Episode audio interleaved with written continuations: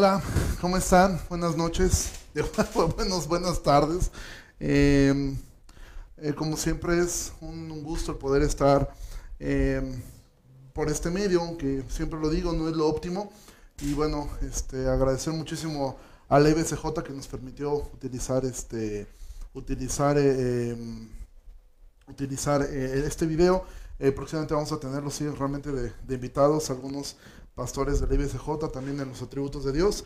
Pero eh, quisiera yo antes de comenzar eh, tomar un tiempo para orar, em, eh, tener un momento este, para, para, poder orar por algunas situaciones y cosas que se están presentando en varias partes, entre ellos, bueno, que oremos por nuestros hermanos en Chicón.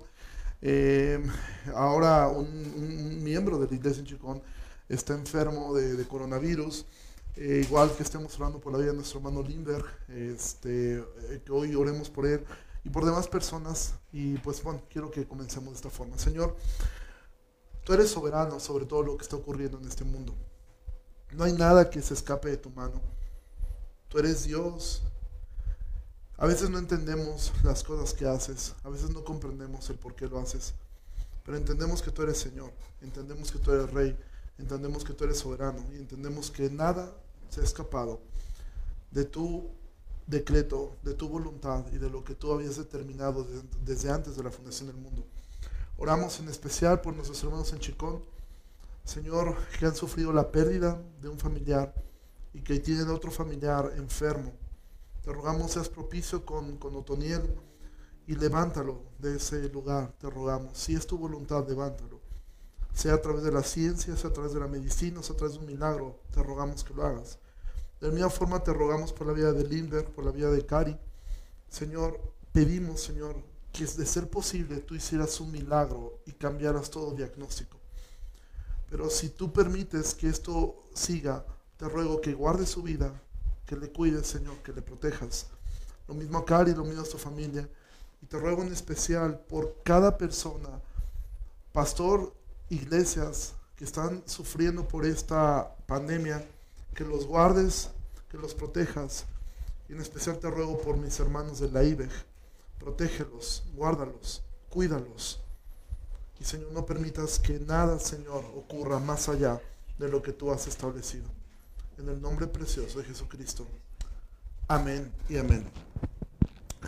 Eh, bueno, eh, como sabemos, Estamos viviendo quizá uno de los momentos más complejos de la historia moderna. Estamos viviendo em, en nuestro país las cosas están en la etapa pues más complicada y los demás países están haciendo lo que pueden para no recaer en la pandemia. Algunos que han salido, otros están recayendo. Escuchamos de rebotes y de un momento a otro pues esto, esto dejó de ser, por lo menos en nuestra comunidad, por lo menos en nuestra ciudad, dejó de ser simplemente estadísticas aisladas y números, pasaron a ser nombres de personas conocidas, nombres de personas cercanas. Em, en particular, este fin de semana em, yo recibí muchas llamadas, solicitudes de oración por familiares que están eh, graves por, esta, por este virus, eh, pastores que conocí han partido a la presencia del Señor en esta semana pastores que, en los cuales yo prediqué en su iglesia en algún momento, iglesias que han perdido miembros eh, y familias que no pudieron despedirse de sus seres queridos. Todo esto ha ocurrido cerca de nuestra comunidad en esta semana.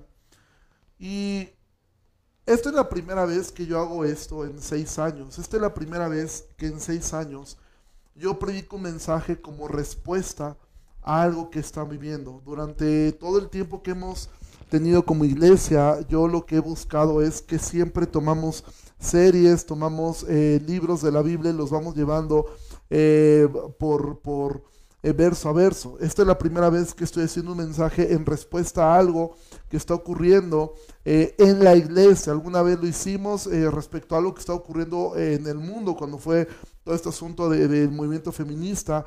Esta es la primera vez en seis años que el Señor puso en mi corazón de verdad hacer un mensaje que tuviera que ver con esto, porque nunca me había tocado en lo que llevo como pastor percibir tanto temor de la gente, de verdad tanto miedo. Ahora quiero decirte algo, el miedo es algo natural, es parte de lo que se llaman las emociones primarias, todos tenemos estas emociones primarias, la ira, la alegría, eh, la tristeza, etcétera, son parte de lo que se conoce como emociones primarias. De aquí, de estas, de la mezcla de estas emociones se desprenden todas las demás emociones que nosotros tenemos.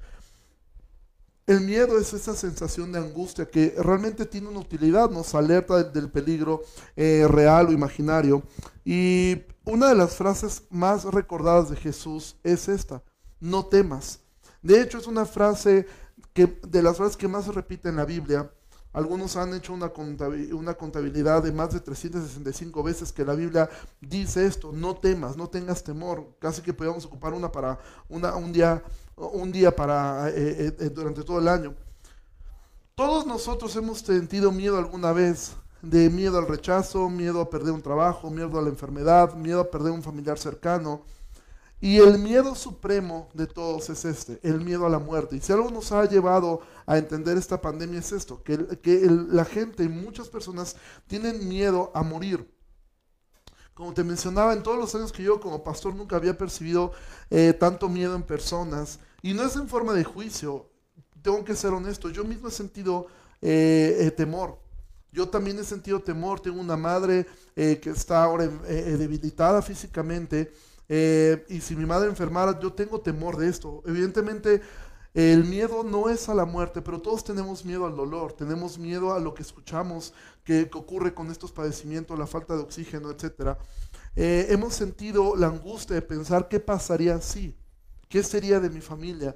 De hecho, Arce Sproul, el cual partió con el Señor eh, hace a poco tiempo, él expresó alguna vez que él no tenía miedo a la muerte, pero sí tenía temor de que su esposa sufriera. Todos hemos sentido temor.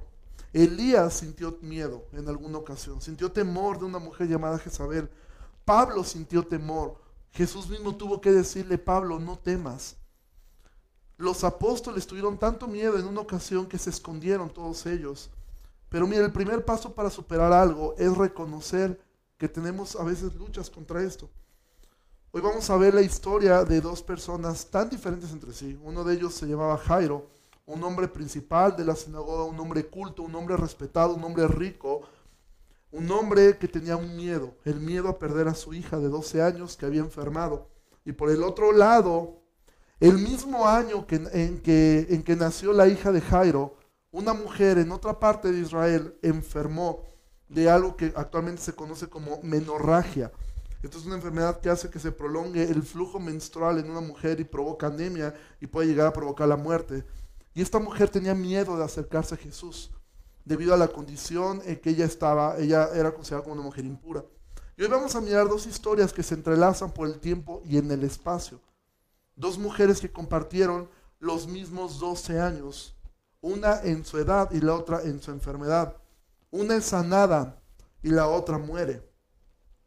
Pero resulta que para Jesús la muerte no es el final de una historia. Y la razón de compartir esto es que podamos nosotros aprender bíblicamente cómo lidiar con nuestro temor y mirar que Jesús no es ajeno a esto. Y al mismo tiempo ver cómo una historia tiene tantas cosas que se van entrelazando y tantas situaciones que van ocurriendo al mismo tiempo. Entonces yo he orado y he, he pedido que el Señor pueda ocupar esto que voy a predicar el día de hoy para que tu corazón tú puedas reconocer que todos quizá hemos tenido temor, algunos saben lidiar mejor con él, pero todos tenemos temor, quizá no lo que nos pueda ocurrir a nosotros, pero sí lo que pudiera ocurrir a un familiar cercano.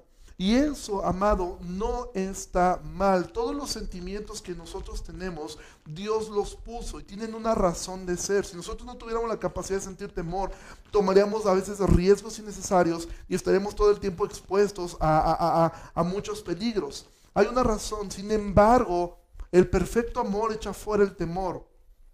Y el miedo es algo que todos hemos sentido, pero que la palabra de Dios nos puede enseñar y nos puede alentar a cómo lidiar con esto. Y quiero que vayas allá a tu Biblia, al libro de Marcos, al capítulo 5, en lo que llegas ahí o lo vas leyendo en la, pantalla.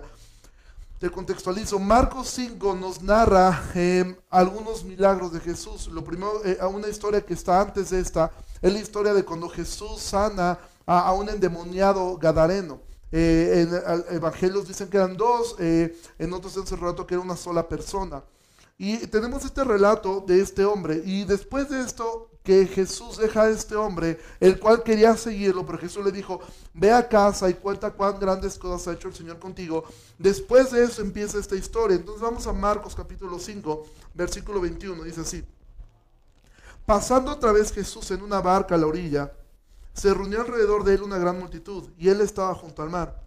Y vino uno de los principales de la sinagoga, llamado Jairo, y luego que le vio se postró a sus pies y le rogaba mucho, diciendo, mi hija está agonizando, ven y pon las manos sobre ella para que sea salva y vivirá.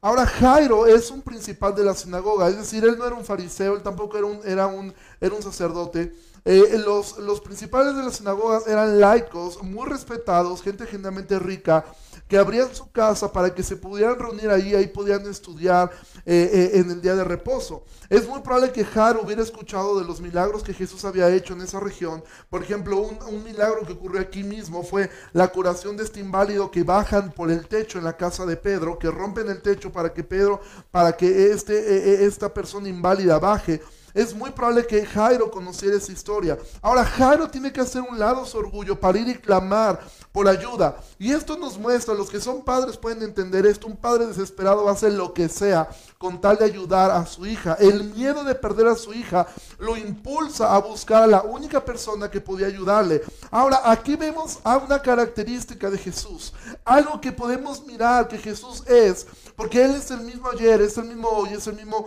eh, por la eternidad. Jesús, cuando Él viene, Él está rodeado de una multitud, pero cuando Jairo llega a Él, quebrantado, pidiendo ayuda, Jesús se muestra accesible y se muestra dispuesto a ayudarle. A veces pensamos que Dios es como que estuviera tan ocupado que no va a tener tiempo para nosotros, pero un corazón contrito y humillado, Dios jamás lo va a desechar. Nunca creas que Dios no es accesible. Probablemente los hombres no lo son. Probablemente el pastor quizá no lo pueda hacer a veces. Pero Jesús siempre estará como una persona accesible. Alguien dispuesto a ayudarte. Entonces podemos ver aquí que el miedo, el temor, puede ser útil si esto te acerca a Dios. Muchas personas ahora que están con esta enfermedad, el temor los ha llevado a buscar a Dios. Puede ser el miedo por el cual Dios está diciendo, separado de mí, nada puedes hacer. Y si algo nos está mostrando este virus es humillar al hombre y decir, Dios, un virus microscópico que no puedes ver te puede matar. Fue el terror lo que Dios usó una noche de tormenta en medio de un bosque para traer a Martín Lutero y que él decidiera dedicar su vida al ministerio y dejar a sus estudios. Fue una noche en una tormenta que él clamó a Dios por misericordia. Tienes temor, corre a Cristo. Él siempre está accesible siempre está disponible para un corazón humillado. Pero aquí ocurre algo, porque esta es una historia que tiene eh, eh, dos personajes. Estamos viendo a Jairo y quiero que tú no olvides a Jairo. Quiero que en tu mente tengas, imagínense esto, hay una multitud de personas. Llega Jairo, la gente obviamente al ver a Jairo, principal de la sinagoga, todos ah, seguramente hicieron espacio para que él presentara su petición. Pero una vez que hace esto, comienzan a caminar hacia, hacia casa de Jairo. Y entonces ocurre esto, versículo 24. Fue pues Jesús con él y le seguía una gran multitud y le apretaban. Pero una mujer que desde hacía 12 años padecía flujo de sangre y había sufrido de, de, mucho, de muchos médicos y gastado todo lo que tenía y nada había aprovechado, antes le iba peor. Cuando oyó hablar de Jesús, vino por detrás de la multitud y tocó su manto, porque decía, si tocare tan solamente su manto, seré salva y enseguida la fuente de su sangre se secó y sintió en el cuerpo que estaba sana de aquel azote. Ahora, algo que me llama poderosamente la atención aquí es que Jesús no, tenía una pasión por multitudes. Jesús nunca eh, eh, se maravilló de las multitudes. Jesús no tenía un hambre de reflectores. Jesús no tenía un hambre de ser visto. Jesús amaba a los individuos. De hecho, las multitudes nunca fueron de utilidad al ministerio de Jesús. De hecho, las multitudes lo que provocaban en Jesús era que lo, lo sofocaban, lo apretaban. Y es triste que esta multitud de curiosos nada se lleva de parte del Señor. Y desgraciadamente esto mismo ocurre muchas veces dentro de las iglesias. muchas personas solamente escuchan. Actualmente nosotros tenemos un promedio de 100 personas escuchando, 100 personas conectadas, lo cual nos habla que hay más personas que están viendo la transmisión. Podríamos pensar alrededor de 200 personas que están mirando esta transmisión en vivo, más las personas que escuchan esto después. Ocurre que muchas personas solamente escuchan. Aún puede ser que tú como miembro de la IBEC participes de la mesa del Señor, pero hay tan pocas personas que logran tocar al Señor y volver en paz a casa. La iglesia, el reunirse solamente sin tocar al Maestro, sin realmente ser nosotros eh, eh, cercanos a su palabra, nos vuelve simplemente una multitud sofocante. Pero en medio de esa multitud había una mujer que sabía que no tenía el lugar de Jairo, que sabía que ella no podía llegar simplemente y, acercarse a Jesús. ¿Por qué razón? Porque ella estaba enferma. Pero esta mujer se acercó con fe, con miedo al maestro. De hecho fue el miedo. Eh, eh, la fe y el miedo muchas veces han convivido juntos en momentos de la vida. Pablo tenía miedo, pero nunca perdió su fe. Elías tenía fe en Dios, pero tenía miedo también. Hay veces que la fe y el miedo conviven juntos. Yo no estoy diciendo que si tú sientes temor es porque no, es porque eh, eh, no tienes fe. Jesús simplemente les dijo, tienes poca fe. Mas nunca dijo que había una ausencia total de fe. Esta mujer, ¿por qué tenía miedo? Porque ella sabía que era ceremonialmente impura. Que si ella llegaba a tocar a Jesús, según la ley, Jesús también quedaría contaminado. Pero sobre todo es muy probable que esta mujer tuviera miedo de ser rechazada en público. Ahora ella era una mujer enferma, pero también pobre. Había perdido todo intentando ser sana. Pero la cura que ningún médico había logrado en años, un instante con Jesús lo logró. El versículo 26 nos dice esto, que esta mujer había sufrido mucho de muchos médicos y gastado todo lo que tenía y nada había aprovechado. Antes le iba peor. Y esto, amado, sin duda alguna nos recuerda lo hermoso, lo poderoso que es el Evangelio. Porque muchos hombres y mujeres han sufrido por años intentando remediar las cosas en sus propias fuerzas, echando mano de métodos mundanos, y lo único que ha conseguido es sufrir mucho y estar cada vez peor. Amado, todos nosotros a veces intentamos resolver las cosas de nuestra propia forma. Y yo no sé, hombre, mujer que estás escuchando esto, no sé qué ha sido tu pasado. No sé qué tanto dolor has sufrido que te hace sentir a veces tan indigno de acercarte al Señor, tan indigno de acercarte a la iglesia. Y más cuando miras que parece que Jesús se hace acompañar de personas tan santas como Jairo que parece que los que tienen acceso al maestro son personas tan santas, tan bien portadas, tan bien habladas, y a veces pensamos, solamente esa gente pudiera acercarse a Él. A veces crees, creemos que Jesús solo salva a personas que son menos malas que tú, que esta mujer, 12 años de dolor, simplemente le están demostrando que tiene lo que merece, y probablemente tú piensas, esto que estoy viviendo, esto que no he hablado, esto que no he confesado, esto que me trae tanta vergüenza, que me trae tanto dolor, que ha hecho que me aleje de la iglesia, que ha hecho que me aleje de la comunidad con mis hermanos, porque nadie más debería saber lo que yo he vivido. Hay veces que personas creen que han hecho cosas que son imperdonables y van cargando con esto, van cargando con esto. Y tú que estás escuchando esto, si esa es tu condición de pensar, quizá tú no tengas una enfermedad, eh, como esta mujer, pero quizá hay algo que te avergüenza tanto, que tú piensas, es que yo no puedo acercarme al Señor. Tanto tiempo lo hice y me alejé por una tontería y ahora ¿cómo voy a regresar? Tanto tiempo que estuve ahí y caí en pecado, ¿cómo es que voy a regresar?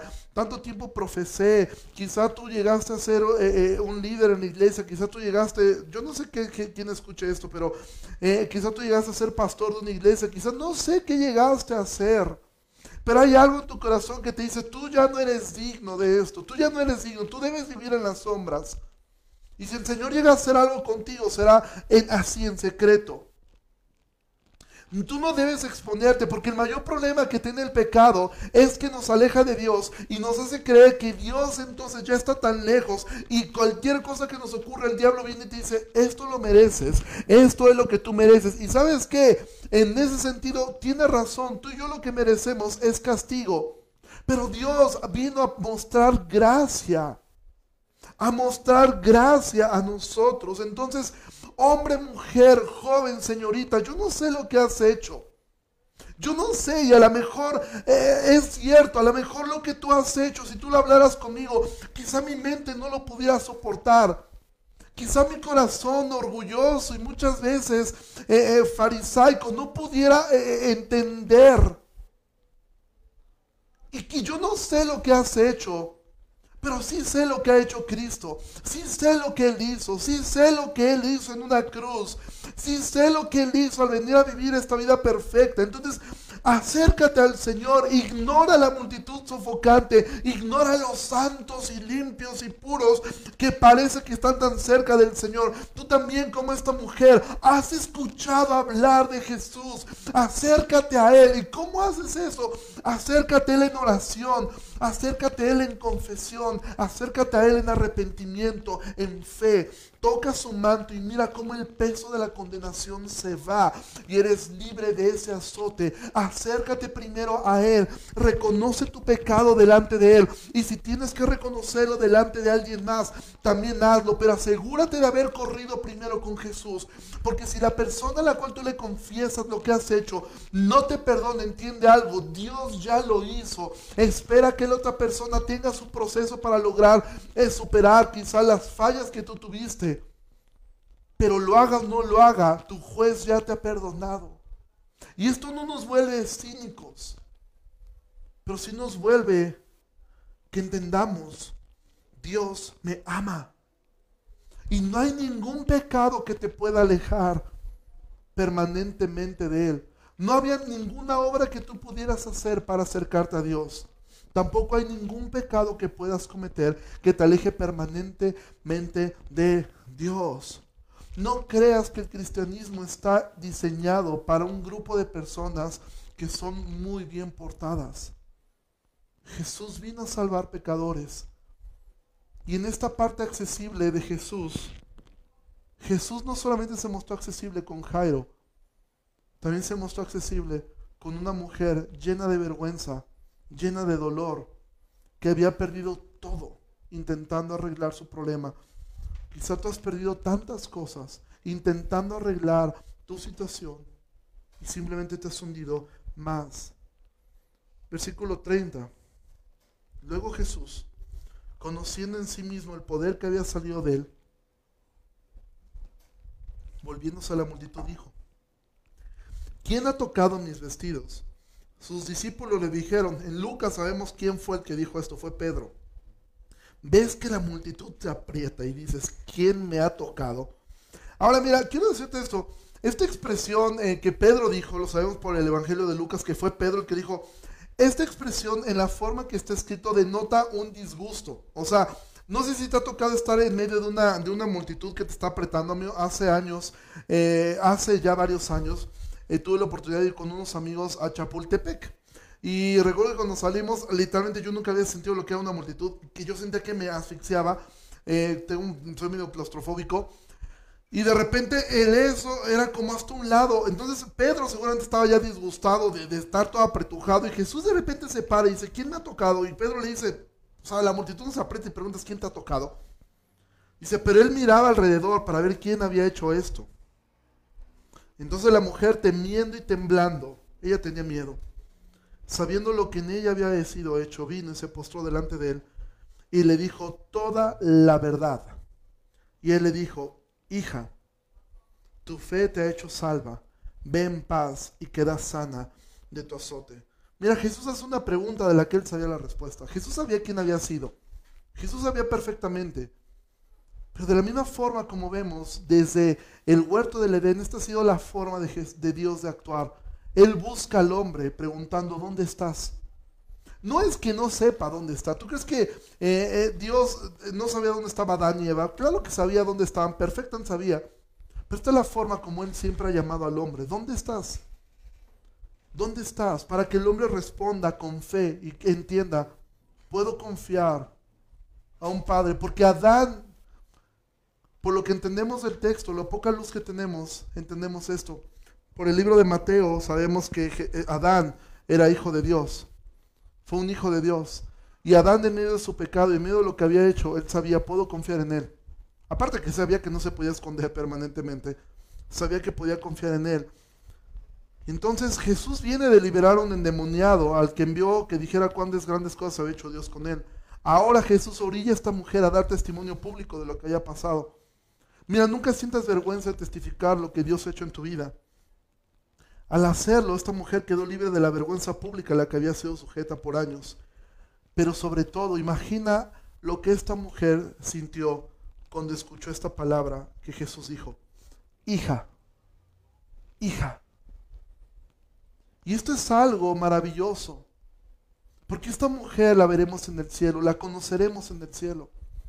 A esta mujer que se acercó con tanto miedo, que después tuvo miedo de hablar públicamente, ahora ya entiende que su posición había cambiado a ser hija. Entonces, hombre, mujer que estás escuchando esto, amados, nunca tengas temor de acercarte a Jesús. Nunca tengas miedo.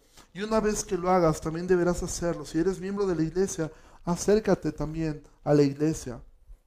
Y habla, esto es lo que ha ocurrido. Y entonces deja que la iglesia te ayude a ser restaurado, te ayude a ser restaurada. Pero hasta este punto podemos decir, ¿y Jairo? ¿Dónde dejamos a Jairo? ¿Qué pasó con Jairo? Porque podemos pensar que la historia se ha olvidado de Jairo, pero como te dije un inicio, esta historia nos muestra tantas cosas que Dios estaba haciendo. Jairo estaba aprendiendo humildad. Porque Jesús está, es, tan accesible para los ricos como lo es para los marginados. Él no hace excepción de personas.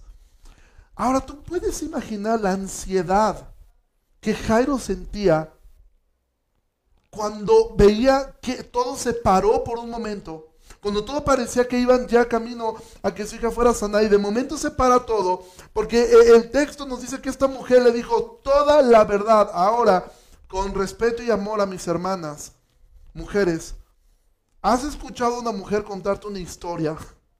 Cuando te dice toda la, cuando está contando algo yo no sé, pero si esta mujer estuvo 12 años enferma y estuvo eh, gastando tanto dinero en médicos, yo creo que ella comenzó a contar cada detalle de lo que había pasado en su vida. Y tú te puedes imaginar el tiempo que esto tomó. Nosotros leemos estos textos y creemos que fueron tiempos cortos. Pero esta conversación que tuvo Jesús con esta mujer debió haber durado horas. ¿Cómo sabemos que duró horas? Porque cuando termina la conversación, te estoy spoileando la historia, Jesús va a llegar a un funeral. O sea, Jairo cuando llega, su hija está viva. Cuando termina esta conversación, su hija está muerta y cuando llegan ya hay un funeral hecho con gente ahí adentro. O sea que esta conversación con esta mujer debió haber durado bastante tiempo. Un par de horas por lo menos debió haber durado. Esta conversación que Jesús estaba teniendo con esta mujer, esta mujer seguramente contando cada detalle, cada situación que había ocurrido. Y tú puedes imaginar a Jairo lo que él estaba sintiendo en este tiempo, la impaciencia de querer decir, vámonos de aquí, mi hija se está muriendo, y el miedo en él estaba surgiendo, surgiendo la ansiedad, la ansiedad, la ansiedad. Porque la conversación fue tan larga que mira lo que dice el versículo 35. Mientras él aún hablaba, Jesús seguía hablando con la mujer. Jesús seguía teniendo una conversación con esta mujer.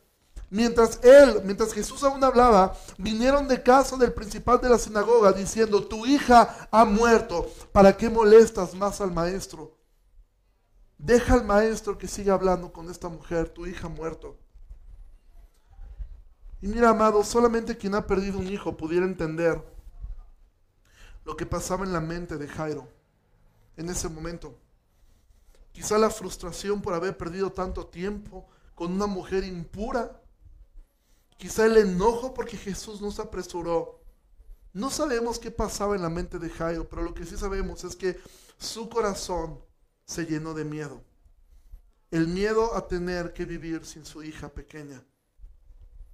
Mira, qué difícil es amado, gozarse con los que se gozan, cuando tu corazón llora por dentro. Qué difícil es alegrarse cuando otro está obteniendo lo que tú has perdido. ¿Cuántas veces el dolor de uno ocurre al mismo tiempo que otro se está alegrando? Y es ahí donde entra el amor cristiano, donde el negarnos a nosotros mismos es importante. El sufriente debería esforzarse por mostrar gozo con el hermano que le está yendo bien. Y el hermano gozoso debería ser empático con el que sufre. De eso se trata el cristianismo. No dice llora con los que lloran si tú estás llorando. Gózate con los que se gozan si tú estás contento. No. Muchas veces vas a tener que alegrarte por lo que otro está viviendo, a pesar de que tú estés viviendo todo lo contrario. Jairo se llenó de miedo y es normal. Le acaban de dar la noticia e imagina el contraste en su mente de ver a una mujer sanada 12 años, la misma edad de su hija. 12 años de sufrimiento estaban terminando para esta mujer. Y 12 años de felicidad estaban terminando para Jairo. 12 años de haber disfrutado a su hija estaban llegando a su fin. El mismo día, en el mismo momento. Y muchas veces esto ocurre en nuestra vida. Y ahora con todo esto que estamos viviendo, es muy común que quizá en el momento que uno le está yendo bien, otro está enfermo, otro está grave. Y es difícil ahora esta convivencia. Por un lado escuchas noticias buenísimas, a mí me ha tocado escuchar tantas noticias buenas en este tiempo y al mismo tiempo escuchar noticias tan difíciles. Y mostrar alegría con el que está contento y llorar con el que llora. Pero eso es algo de la empatía cristiana, eso es algo del carácter cristiano. Sin embargo, aquí viene uno de esos peros que tanto amo en la Biblia. Esos pero que cambian todo, que le dan la vuelta absolutamente a todo. Porque este hombre recibe esto. Tu hija ha muerto, ¿para qué molestas más al maestro? Pero Jesús, luego que oyó lo que se decía, dijo el principal de la sinagoga, no temas, cree solamente. Y me gusta como Marcos, eh, Marcos puede haber dicho, pero Jesús luego que oyó esto le dijo a Jairo, no, él ocupa principal de la sinagoga. Mira, amado, si Jesús, si alguien estuviera escribiendo esta historia, él escribiría esto de ti. Si eres miembro de la iglesia, él no pondría tu nombre, pondría un miembro de la iglesia. Amado, yo sé que estamos viviendo un momento difícil, pero como predicamos en el libro de Esther, para esta hora hemos llegado. Somos una iglesia que nos decimos una iglesia bíblica. Somos una iglesia que proclamamos la soberanía de Dios sobre todas las cosas. Somos, eh, eh, soterológicamente hablando, en la doctrina de la salvación, personas que creemos que Dios ha ordenado todas las cosas. Este es el momento de demostrar lo que nosotros creemos y poner nuestra fe en Dios y entender, Dios da la vida y Dios también la puede quitar. Y Dios da y Dios quita y sea su nombre exaltado. A esta hora hemos llegado. Marcos dice, este era un, principal de la sinagoga. Pues tú, principal de la sinagoga, no temas. No temas, cree solamente. Y no permitió que le siguiera nadie, sino Pedro, Jacobo y Juan, hermano de Jacobo. Y vino a casa del principal de la sinagoga y vio el alboroto y a los que lloraban y lamentaban mucho, porque mira, los funerales judíos así eran, tú contratabas gente para que fuera a llorar ahí. Y entrando les dijo, ¿por qué alborotan y lloran? La niña no está muerta, sino duerme. Y se burlaban de él. Mas él echando fuera a todos, tomó al padre y a la madre de la niña y a los que estaban con él, es decir, a Pedro, Juan y Jacobo, y entró donde estaba la niña. Este hermoso pero. Jesús no se había olvidado de Jairo. Jesús no se había olvidado de él. Ahora Jesús exhorta a Jairo a no tener miedo. A seguir creyendo. ¿Y sabes qué? Jairo creyó. ¿Cómo sabemos que creyó? Porque Jairo pudo haber permitido que el dolor la abrumara y hubiera dicho, gracias, pero hasta aquí llego. No hiciste lo que yo quería. Te detuviste a atender a una mujer. Te olvidaste de mi hija. Yo me voy a casa. No, él siguió creyendo, creyendo, creyendo, creyendo que el que estaba ahí podía hacer algo. Que el que estaba ahí podía hacer algo. La fe de Jairo fue inquebrantable. Permitió que Jesús callara a la gente, que él había, que habían contratado a la familia para llorar. Permitió que sacaran a todos.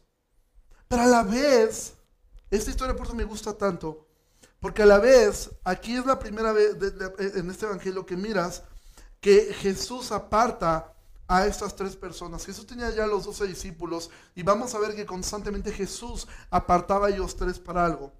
¿Por qué? Porque estas tres personas, Pedro, Juan y Jacobo, serían los primeros líderes de la iglesia. Pedro sería el primer líder, la primera persona que hablaría.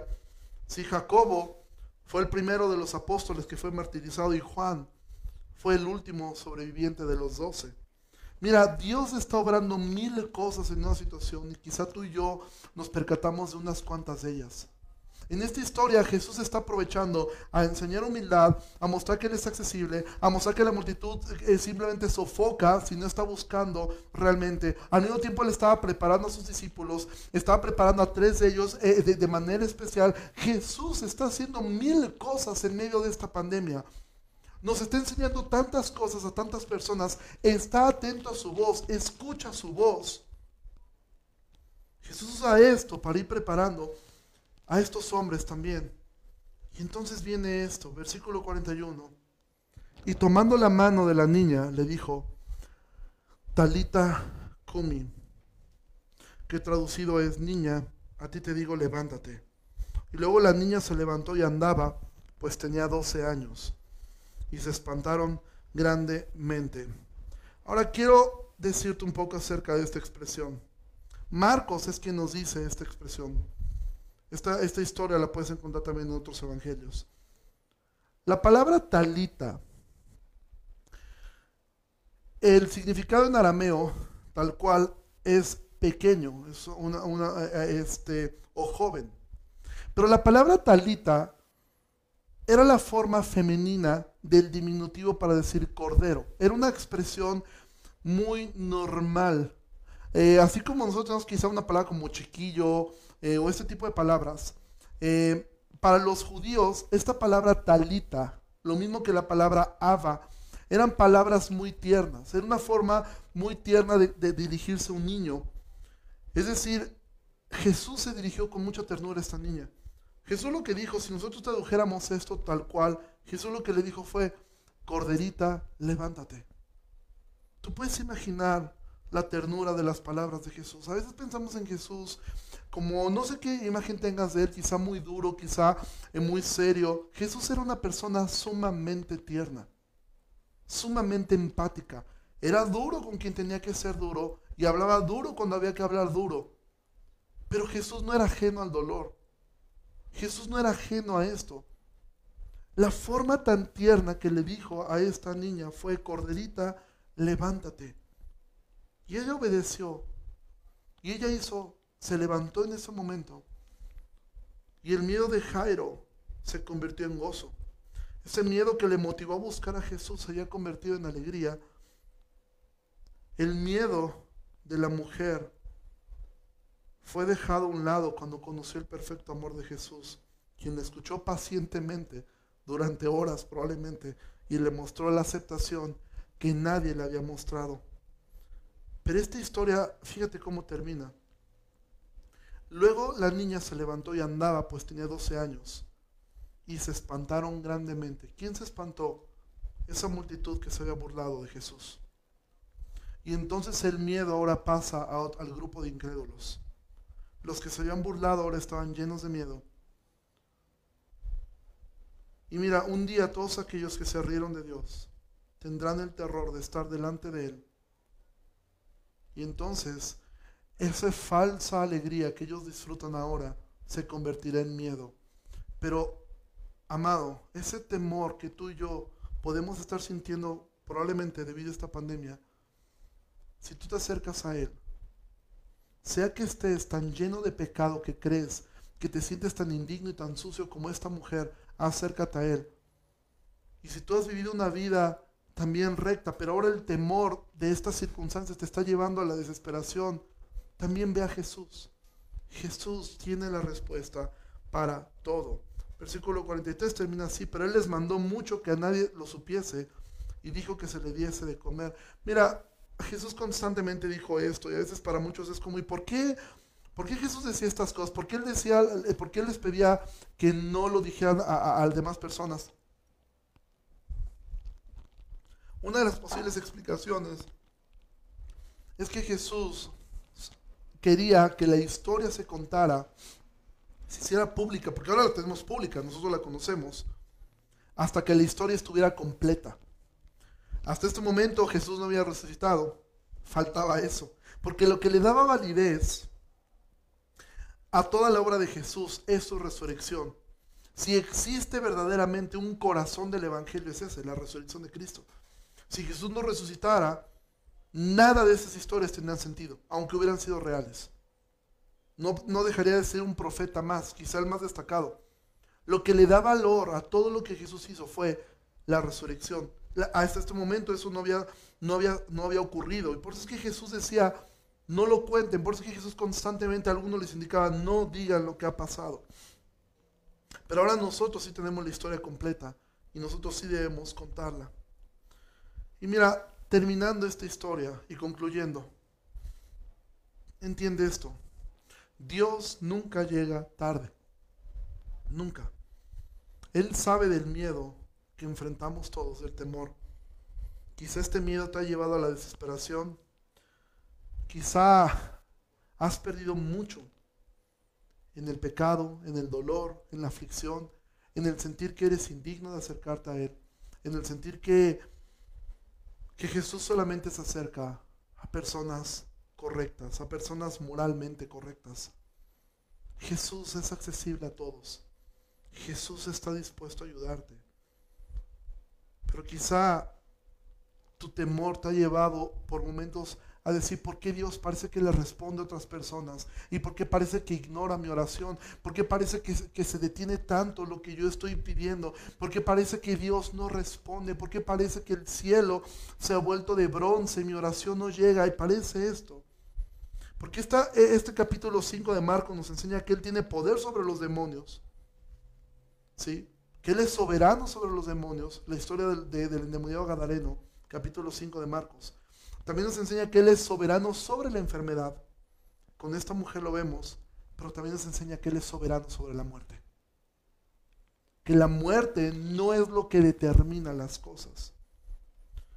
Y probablemente las historias nuestras no van a terminar con una resurrección en este mundo para volver a vivir. Porque te digo algo, esta, esta, esta, esta jovencita de 12 años resucitó, pero también creció y algún día murió. Probablemente, ahora que escuchamos estas historias y que yo quiero decirte, a mí en lo personal me ha conmovido mucho el escuchar estas historias estos fines de semana, el saber que entre nosotros también ya tenemos personas que probablemente estén contagiadas es duro como pastor. A veces se, siente tanta impotencia aparentemente no poder hacer más. Y también tengo que decir esto, amado. Yo no sé cómo va a ocurrir esto con todos. Yo he orado muchísimo porque Dios preserve la vida de todos nosotros en este tiempo de pandemia. Pero si Dios decidiera otra cosa, si Dios decidiera que este es el medio por el cual tú llegarás delante del Señor.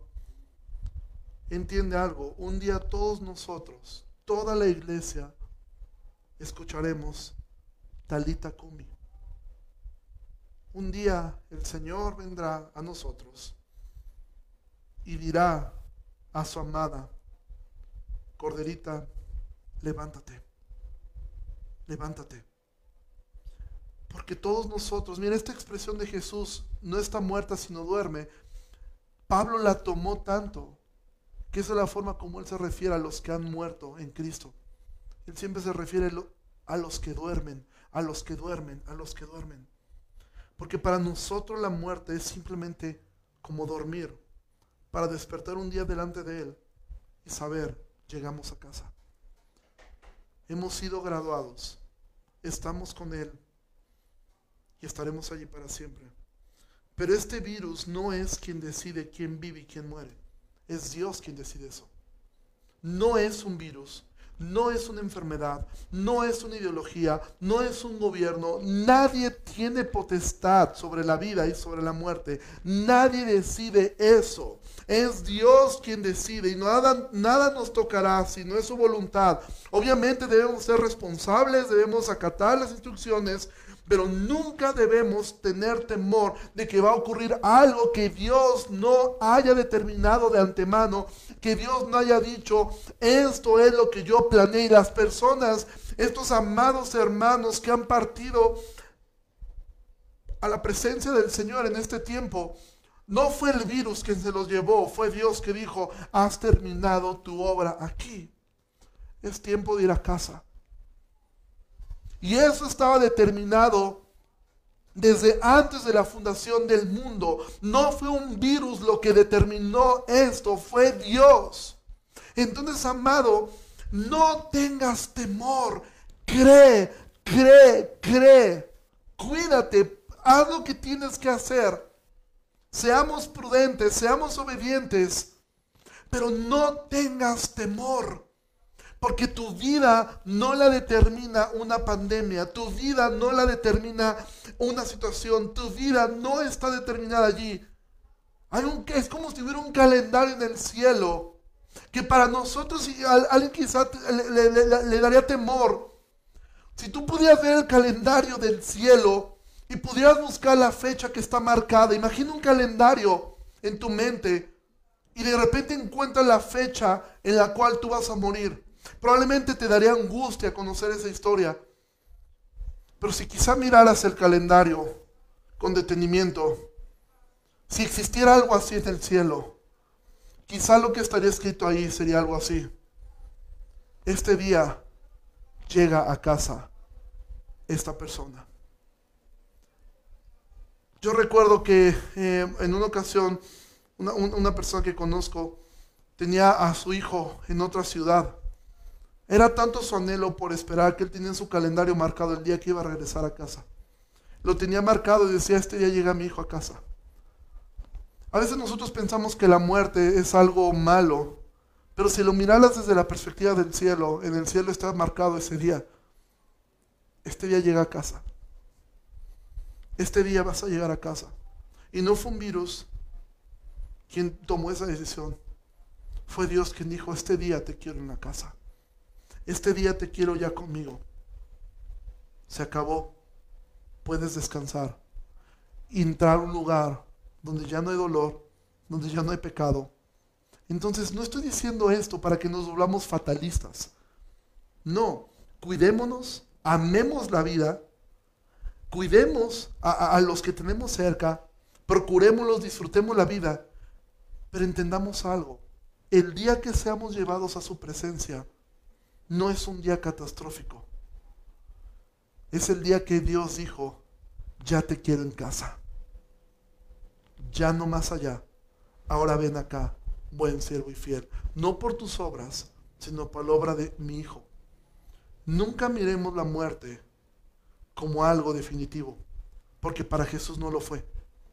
Jesús está en perfecto control de la vida y en perfecto control de la muerte. Entonces, amado, cuídate ten precauciones, pero no tengas miedo. Y si tú estás en la condición de esta mujer, acércate a Dios, acércate a la iglesia. Estamos para servirte. Puedes llamar, puedes, puedes eh, agendar una cita al número de la iglesia y podemos hacer una videollamada, podemos platicar contigo, podemos ayudarte. Si tú estás viendo esto de alguna otra iglesia, acércate con tus pastores, acércate con ellos, ve con ellos. Amado, no tengas temor. Cree, para este tiempo hemos sido enseñados. Y si somos una iglesia que abraza la soberanía divina, amado, entendamos, para esto hemos sido enseñados, para este tiempo, para poder demostrar al mundo Para nosotros el vivir es Cristo. Y como el vivir es Cristo, es Cristo, nos cuidamos, somos responsables, vivimos la, vivimos la vida con gozo, vivimos la vida con alegría, vivimos la vida lo mejor que podemos vivirla, porque para nosotros el vivir es Cristo. Pero el morir es una ganancia para nosotros también. El creyente nunca pierde, porque Jesús nunca ha perdido. Y somos sus hijos, estamos en su mano. Y para nosotros la vida es ganancia y la muerte es ganancia. Entonces, amado, no tengas temor. No tengas temor, cree solamente. Medita en la semana en esa historia. Medita en la semana sobre esto que acabamos de leer. Si te identificas con la mujer, acércate con Jesús. Si te identificas con Jairo, acércate con Jesús. Si has tenido pérdidas, vea con Jesús, que tiene la capacidad de dar vida. Y vamos a orar. Señor Jesús. Te agradezco muchísimo por esta oportunidad de poder hablar tu palabra una vez más. Gracias Señor porque entiendo y creo que tú eres soberano sobre todas las cosas. Nada se ha escapado de tu mano.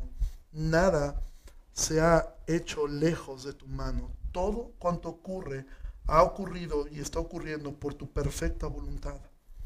Tú eres quien nos cuida, tú eres quien nos guarda, tú eres quien nos protege.